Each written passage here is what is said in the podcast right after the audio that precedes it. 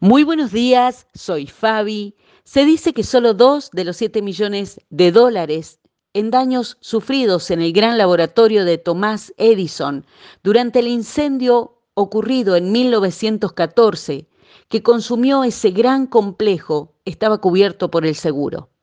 Ese laboratorio contenía sus registros, sus patentes, sus inventos y mucho más. Los aspectos tangibles del trabajo de toda su vida se habían esfumado esa tarde de diciembre. Sin embargo, mientras él y su esposa observaban a los bomberos luchar contra un fuego que no podían apagar, él solo tenía una cosa para decir. Aunque tengo más de 67 años, mañana volveré a empezar. Y eso exactamente hizo. Durante el año siguiente vería increíbles resultados en ganancias por su perseverancia. La postura de una fe viva se parece mucho a la respuesta de Edison a ese incendio. Mañana empezamos todo de nuevo. Independientemente de lo que nos haya hecho tropezar, siempre podemos empezar de nuevo en Dios. En Hebreos capítulo 12 dice, por lo tanto renueven las fuerzas de sus manos cansadas y fortalezcan sus rodillas debilitadas.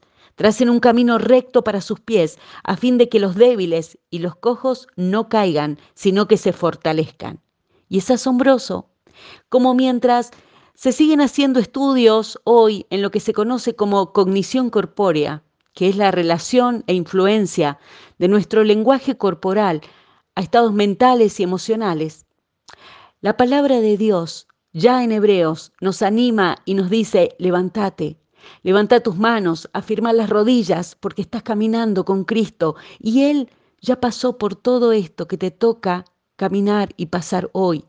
Y Él es vencedor. Y yo sé que hay días que el camino se siente cubierto por la niebla, el viento se siente tan contrario y la tormenta parece que golpea la cara. He tenido días así y sé que vos también. Pero lo que sigue siendo cierto aún en esos días es que sigue habiendo un camino y ese camino es como la luz de la mañana y ese camino no cambia ni se cierra jamás porque el camino es nuestro Señor vencedor, nuestro Señor vencedor sobre todo que es Jesucristo.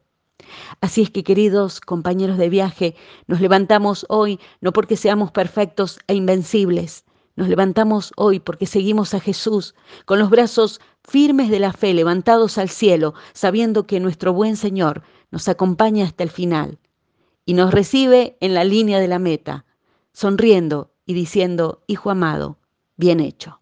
Que así sea en el nombre del Señor Jesucristo. Amén.